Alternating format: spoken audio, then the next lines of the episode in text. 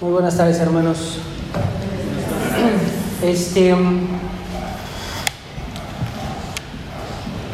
Me imagino yo, tal vez, tal vez no de todos, pero creo que en, en general hemos tenido algún. eh, Hemos experimentado este. Este sentimiento no tan bonito que, que uno, que uno tiene cuando pierde a un ser querido. Todos, bueno, los niños evidentemente, ¿no? Gracias a Dios. Pero les quiero platicar un poquito acerca del mío. Eh, yo creo, ya no recuerdo cuántos años tenía, pero teníamos un perro en casa. Un perro que era de una, de una raza que no he escuchado otra vez, que era una raza ratonera, así se le llamaba el perro, no un perro chiquito.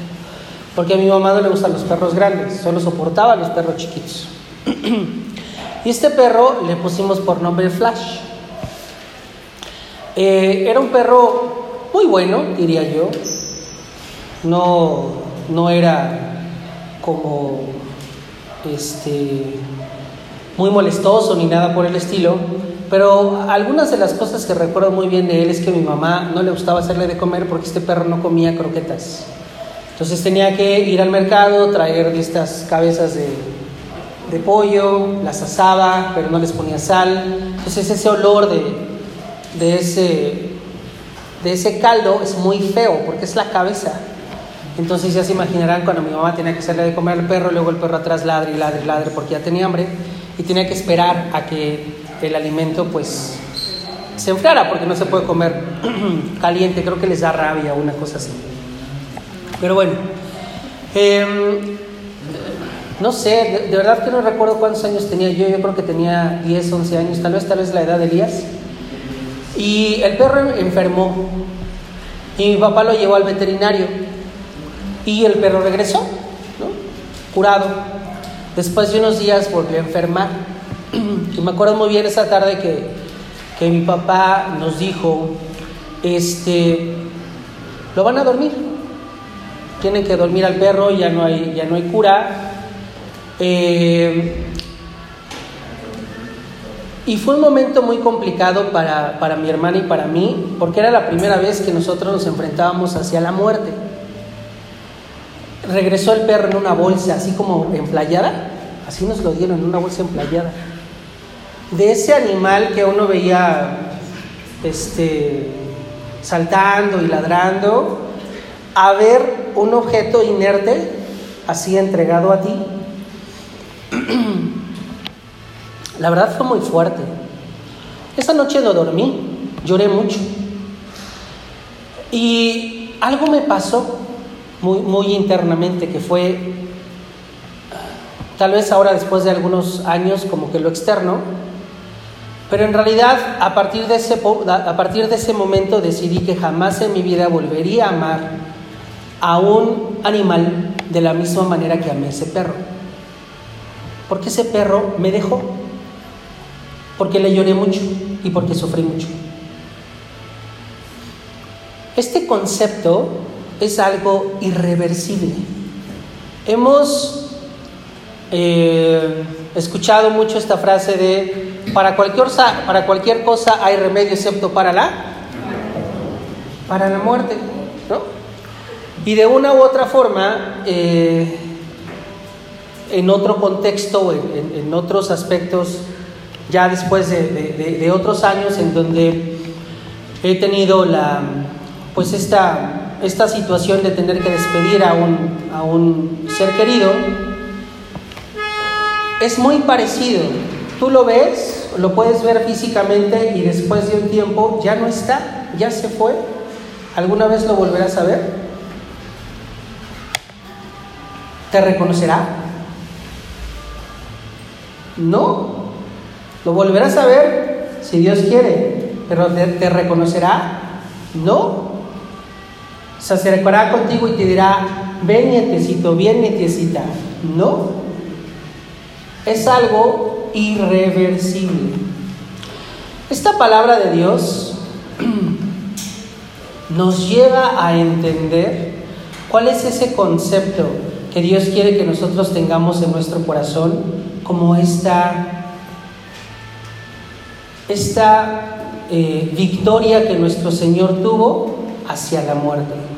Vemos en este, en este pasaje, pues evidentemente este momento en donde ya nuestro Señor Jesucristo había resucitado, las mujeres habían ido al pueblo a dar la noticia, Él va eh, caminando con estos hombres, llega a su casa, se les muestra, los hombres regresan nuevamente a Jerusalén y entonces el Señor vuelve a aparecer con ellos.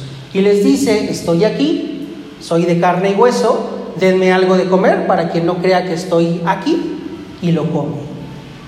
Y esta, hermanos, es una de las razones por las cuales nosotros somos cristianos, porque nosotros creemos en la resurrección de nuestro Señor Jesucristo. Amén, hermanos. Amén. Eh, y en esta tarde, hermanos, me gustaría que reflexionáramos sobre cinco aspectos eh, específicos que la palabra de Dios nos, nos trae con, esta, con este pasaje. Y el primero de ellos es la victoria sobre la muerte y el pecado. La resurrección de Cristo simboliza la victoria sobre la muerte y el poder del pecado. Jesús al resucitar demostró su divinidad y su capacidad de vencer incluso el mayor obstáculo que enfrenta la humanidad. ¿Alguna otra persona que ustedes conocen ha resucitado? No. Él resucitó a otro. ¿No? Pero alguna otra persona ha resucitado, como lo hizo nuestro Señor Jesucristo. Esta es una prueba fehaciente de esta esperanza de vida eterna y de promesa de salvación a través de nuestra fe en Cristo. Es la única forma en la que nosotros podemos entender que este concepto de irreversible ha sido completamente erradicado por nuestro Dios. Aún la muerte es reversible para quienes creemos en Él. El segundo aspecto, hermanos, que me gustaría em, que, que platicáramos un poco al respecto en esta tarde es la confirmación de la divinidad de Jesús. La resurrección es una confirmación poderosa de la divinidad de Jesús. Su capacidad de resucitar de entre los muertos valida sus enseñanzas y su identidad como el Hijo de Dios. Y aquí me gustaría que hiciéramos algunos ejercicios, que abriéramos la Biblia y que buscáramos algunas de las citas que nos hablan de la resurrección de Dios. Vamos, por ejemplo, a buscar yo les ayudo con la primera.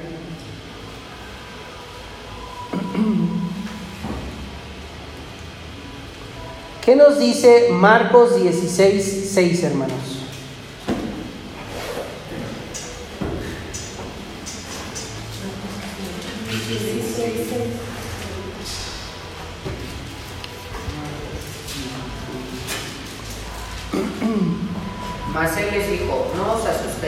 Buscáis a Jesús Nazareno, el que fue crucificado, ha resucitado, no está aquí, mirad el lugar en donde lo pusieron. Aquí, los ángeles, aquí el ángel estaba hablando a las mujeres, ¿verdad? Eh, ¿Qué otra cita podemos encontrar en nuestra Biblia que nos habla de esta conformación, de esta confirmación de la divinidad de Jesús?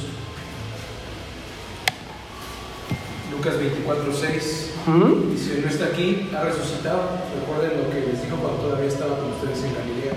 El Hijo del Hombre tiene que ser entregado en manos de hombres pecadores y ser crucificado, pero al tercer día resucitará. Al tercer día resucitará. Nuestro Señor ya lo había profetizado, ya lo había dicho, y a pesar de que había hombres, como lo vimos en, en, en la mañana, ¿no?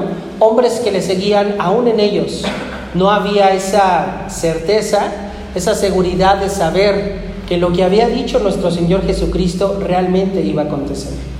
A pesar de ser personas que estaban muy cercanas a ellos, aún ellos tenían dudas. ¿Alguna otra, hermanos?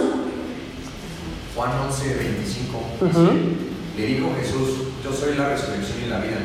El que cree en mí, aunque esté muerto, vivirá. Aunque esté muerto, vivirá. Así es, hermanos. Eh, El número tres, hermanos, es justamente el fundamento de nuestra fe cristiana. La resurrección es un pilar central de la fe cristiana. Como el apóstol Pablo afirmó en 1 Corintios 15, 14, dice, si Cristo no ha resucitado, vana es entonces nuestra predicación, vana es también vuestra fe. La resurrección da sentido y sustento a la creencia en la redención y en la relación personal con Dios. Como les decía yo al principio, este es un fundamento de nuestra fe cristiana. Nosotros creemos fielmente que el Señor ha resucitado, que el Señor vino a morir por nuestros pecados, murió por nuestros pecados, pero resucitó al tercer día y está sentado a la diestra de Dios Padre Todopoderoso y estamos en espera de su segunda venida. ¿Amén, hermanos? Amén. Em, y este es un concepto que hace a nuestra Iglesia Nacional Presbiteriana diferente a otras denominaciones, diferente a otras religiones. El número cuatro, hermanos, nos habla de una transformación personal. La resurrección de Cristo también tiene impacto directo en la vida de los creyentes, o debería de tener un impacto eh, directo en la vida de los creyentes se considera un modelo de renovación y transformación espiritual. Así como Jesús resucitó de entre los muertos, los cristianos son llamados a resucitar espiritualmente. Eh, la palabra de Dios nos habla de que para, para, los hombres era muy complicado entender esto de volver a nacer. ¿Cómo es que yo de 42 años, casi 43, tengo que volver a nacer? No se puede, es imposible. La resurrección nos habla justo de esta muerte hacia las cosas que, no debemos de, de, ver, hacia las cosas que no debemos de tomar en cuenta, y vida a la vida en el camino de Dios, vida en el camino de nuestro Señor Jesucristo. Esta resurrección o esta posibilidad de volver a nacer a través de nuestra fe. Y esto lo hacemos a través de varias eh, actividades o varias situaciones en nuestra iglesia. ¿Se acordarán de algunas? Un hombre o una mujer escucha la palabra de Dios, comienza a venir a la iglesia y después se bautiza, ¿no? Un eh, pequeño escucha la palabra de Dios prácticamente desde cuna y llegado un momento como lo escuchábamos en la mañana, aproximadamente 12 años, la profesión de fe. Es decir, reafirmamos esa creencia que nosotros tenemos sobre esa transformación personal que nosotros hacemos o que nosotros tenemos. Pero ¿por qué, hermanos, esta transformación personal debe ser importante en cada uno de nosotros? ¿Cuál es la diferencia? Si yo ya soy salvo, no por propios, no por mi propio mérito, sino por la gracia de Dios. Entonces, ¿por qué hacer lo bueno y no lo malo? Si de cualquier manera soy salvo. Por obediencia a nuestro Dios. ¿Por qué más? Por amor a Dios. Por convicción. Por convicción por amor, por obediencia, por convicción. Y a título personal también creo que es porque es lo mejor. Cuando uno hace las cosas sabiendo que están mal hechas, ¿cómo se siente uno, hermanos? Mal, con un cierto remordimiento. Hay algo aquí que no nos deja respirar o no nos deja dormir o no nos deja estar bien o simple y sencillamente estamos incómodos. Porque sabemos que hicimos algo malo, que hicimos algo que no está bien ante los ojos de nuestro Dios. Pero ¿qué pasa cuando obedecemos la palabra de Dios? Cuando hacemos lo opuesto. ¿Cómo termina ese día? Con paz con ganas de irme a descansar, agradeciéndole a Dios porque me permitió hacerlo. Es un sentimiento que estoy seguro que cada uno de nosotros hemos experimentado y que no hay comparación.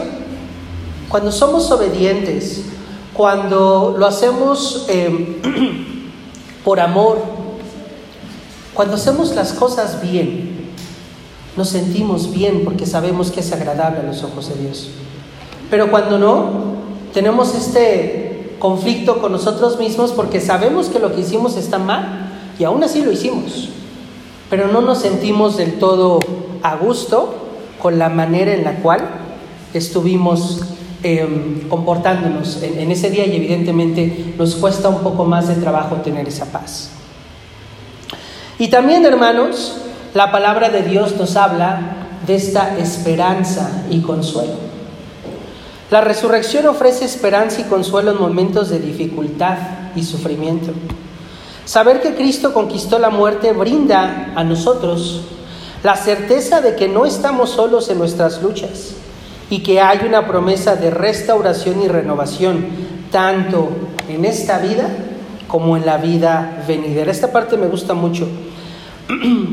Saber que Cristo conquistó la muerte nos brinda la certeza de que, no estás, de que no estamos solos en nuestras luchas y hay una promesa de restauración. Cuando estamos en conflicto, cuando tenemos eh, situaciones adversas, sea en casa, en el trabajo, en la escuela, en nuestro día a día, y no necesariamente tenemos a la esposa, a la esposa, al hijo, a la hija, a la mamá, al papá, al abuelo, a la abuela, a nuestro lado, ¿quién sí está con nosotros, hermanos? En todo momento. Y Él es fiel para con nosotros, porque Él nos ama. Y evidentemente busca que en cada uno de nosotros haya esa tranquilidad de saber que cualquier cosa a la que uno en la que uno tenga que estar, en cualquier cosa, en cualquier lugar en donde uno tenga que, hacer cualquier tipo de actividad, Dios está ahí.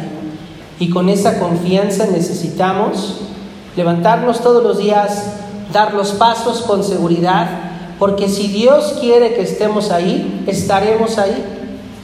Si Dios quiere que estés el día de mañana en tu trabajo, ahí estarás, en tu escuela, ahí estarás. Y si no, pues fue porque así Dios lo decidió. Si el día de hoy en la noche eh, nos vamos a acostar y el día de mañana no despertamos, es porque así Dios lo decidió. Todos y cada uno de nosotros tenemos en este árbol, en este libro de la vida, nuestra vida escrita. Solo nuestro Dios sabe en qué momento estaremos en su presencia. Mientras tanto, y como lo escuchábamos también en la mañana, nuestra actitud debe de ser de obediencia, nuestra actitud debe de ser de valentía, nuestra actitud debe de ser de meditar, de meditar de noche y de día en la palabra de Dios, porque sólo así nos irá como hermanos, nos irá bien. Y todas las cosas que emprendamos serán para bien. Que Dios les bendiga, hermanos.